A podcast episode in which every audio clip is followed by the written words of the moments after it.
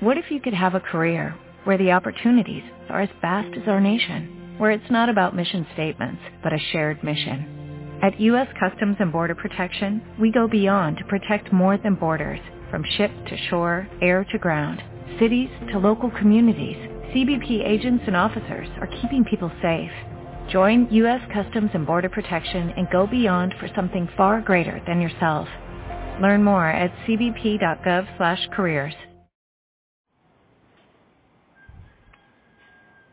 Hola, buenos días desde La Habana. Soy, como es tradición ya en los días entre semana, Joanny Sánchez. Y estoy además aquí en este martes, una jornada que ha amanecido nublada, húmeda y algo fresca aquí en la capital cubana. Parece que los meses más intensos del calor ya están quedando atrás y eh, voy a aprovechar este fresco para abrir de par en par la ventana 14, no solo para que entre la brisa informativa, sino también para sumarme e invitarlos a todos ustedes, claro está, a que se asomen junto a mí a los temas y las noticias más importantes de este 20 de octubre de 2020. Fíjense, tenemos 3.20 hoy en la fecha y eh, voy a pasar entonces a servirme el cafecito informativo para después decirles los titulares de los temas que trataré hoy. El café está recién colado, caliente, echando humo, así que lo echo en la taza, lo dejo refrescar y mientras tanto les comento que en un primer momento hablaré del Día de la Cultura Cubana, que como saben se celebra cada 20 de octubre, pero voy a tratar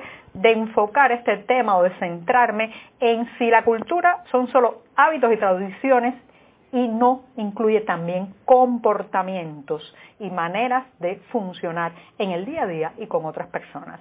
En segundo momento, una joven youtuber denuncia amenazas contra su familia y a través de su familia. Y ya les daré los detalles. Mientras tanto, inauguran a bombo y platillo un servicio de ecotaxis en La Habana y también les contaré las informaciones al respecto, al menos lo que ha dicho la prensa oficial. Y por último, recomendar una novela, sí, una novela en clave de humor. Se titula nada más y nada menos No quiero llanto. Dicho esto, presentados los titulares, bueno, pues ahora sí viene ese momento especial del día en que revuelvo, hago la cortinilla musical de este programa con mi cucharita, revolviendo un cafecito recién colado, breve. Hoy lo hice un poco aguado para estirar el café, pero sí, sí amargo como me gusta a mí y siempre, siempre necesario. Después de este primer sorbito del día, me lo di un poquito largo, se me va a acabar el café si sigo tomando buchitos tan largos, pues los invito a que pasen por las páginas del diario digital 14ymedio.com y allí podrán ampliar muchos de estos temas y la mayoría de estas noticias. Y dicho esto, me voy con la primera cuestión del día. Ya les dije que hoy es la jornada de la cultura cubana, el día de la cultura cubana que recuerda otro 20 de octubre, pero de hace mucho, mucho tiempo, en 1868 y en la ciudad de Bayamo, cuando se entonó por primera vez, pues ese que es considerado nuestro himno nacional, sí, ese mismo que comienza con los versos al combate, corred vayameses, que la patria os contempla orgullosa. Pero hoy no me quiero centrar en el tema de la efeméride, de la historia, sino en tratar de desmenuzar qué es cultura, porque claro está, hay muchos significados, es un tema que genera mucha discusión de qué es cultura, si son solamente los hábitos, las tradiciones,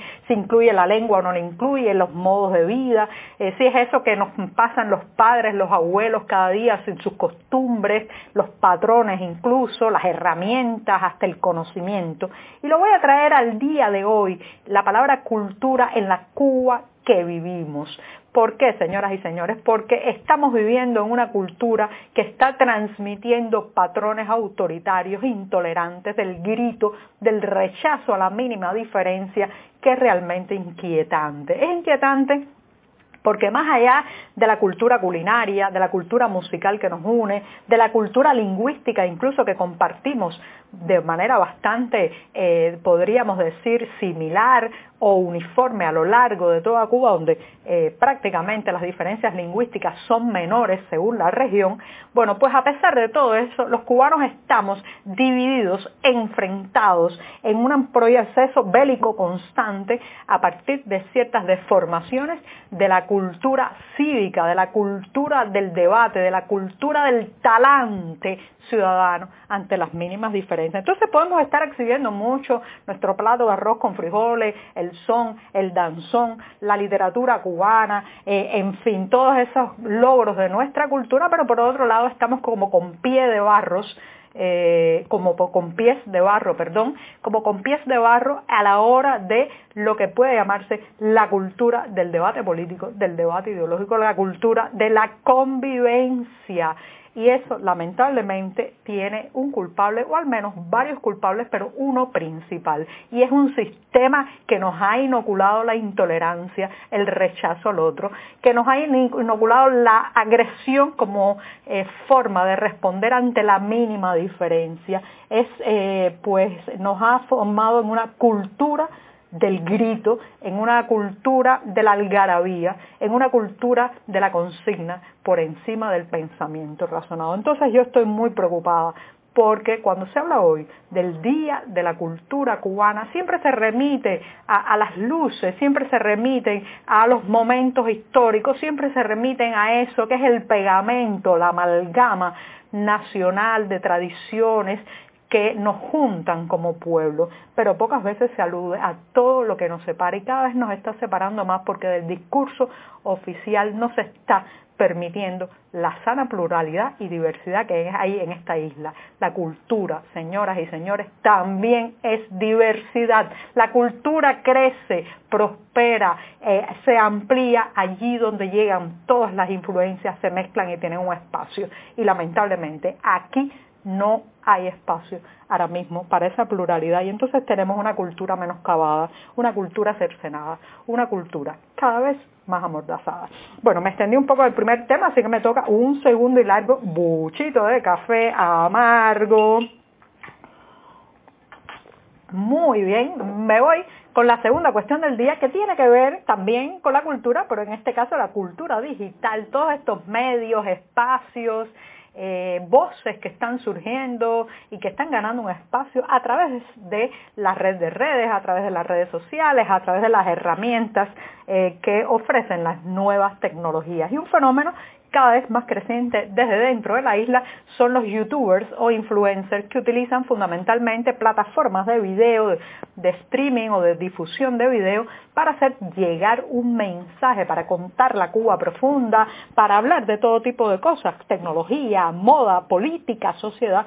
Y una de las voces más consistentes a mi juicio y más interesantes de estos últimos años y de estos últimos meses nacida desde dentro de la isla es eh, la influencer Ruama Fernández. Hemos hablado de ella en este programa porque a partir de que empezó sus transmisiones a través de la plataforma YouTube y comenzó a contar de una manera muy crítica y muy personal, muy, muy, desde, muy desde dentro, desde el corazón, la realidad cubana, especialmente desde Santiago de Cuba, que es donde vive esta joven cubana, pues inmediatamente, ¿qué pasó? Lo adivinan, señoras y señores, ¿verdad?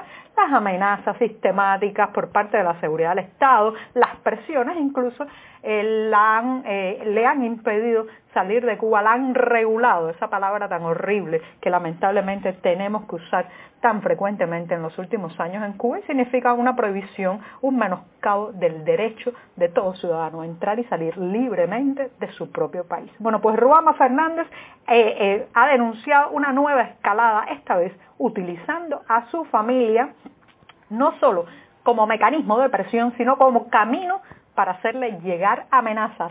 Esto es sucio, muy sucio, que la policía política de este país, cuando alguien se decide a hablar, a denunciar, a contar la realidad de esta isla, pues inmediatamente buscan las partes frágiles fundamentalmente en la familia y lastiman, lastiman a la gente que amamos.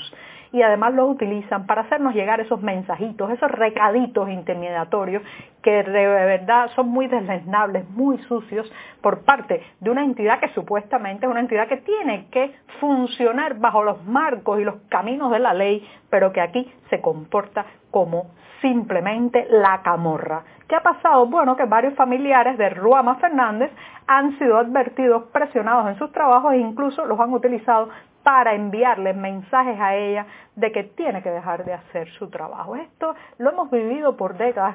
Algunos de los que escuchan este programa me dirán que no es nada nuevo y reitero, no es nuevo, pero cada vez que ocurre hay que denunciarlo. No podemos acostumbrarnos al horror y el horror es también usar a la gente que amamos para llegar hasta nosotros, para intimidarnos, eh, para fragilizarnos. Yo creo que cada individuo, cada ciudadano asume una responsabilidad cuando decide dejar de callarse y ningún familiar, ningún pariente tiene que pagar las culpas de otro. Y por otro lado, pues ninguna entidad que se diga se diga una entidad legal, que se diga un, cuerpo de orden que trabaja dentro de los marcos de la legislación puede usar estos métodos. Así que denunciarlos alto y claro, como hemos hecho con otros fenómenos. Y me voy eh, ya avanzando rápidamente al primer, al tercer tema, perdón.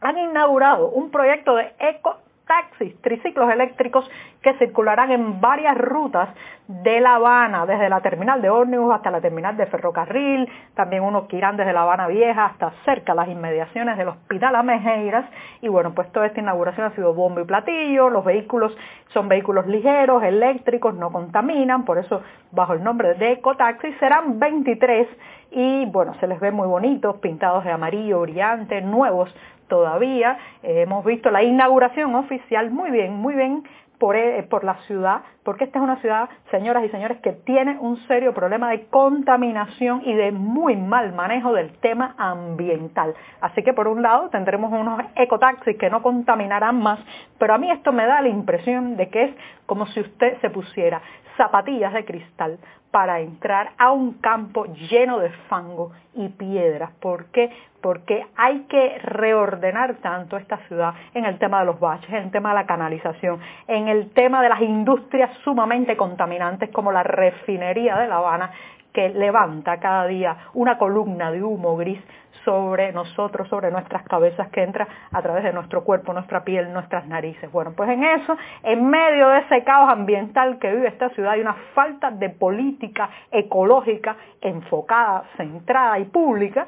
Bueno, ahora tendremos 23 ecotaxis. Y bueno, del lobo un pelo está muy bien, pero también es señoras y señores, de que las autoridades permitan a los movimientos ecológicos y medioambientales tener representación y voz para que podamos, para que podamos llegar mucho más allá que 23 ecotaxis o 23 eh, eh, triciclos eléctricos. Bueno, me voy diciéndoles que hay una novela, una novela en clave de humor, que habla nada más y nada menos que de este proceso que hemos vivido en los últimos años, que algunos llaman la revolución y otros la dictadura, otros el régimen cubano, y es una eh, eh, novela publicada por la editorial Betania, se titula nada más y nada menos no quiero llanto y es la cuarta novela de la escritora cubana residente en Barcelona, Dolores Labarcena. Y además de eso, de todo esto que suena muy atractivo, sobre todo la clave de humor que tiene el libro, pues se puede descargar en PDF desde las páginas de la cartelera del diario digital 14 y medio, así que no se lo pierdan. Ahí está. Muchas gracias y hasta mañana.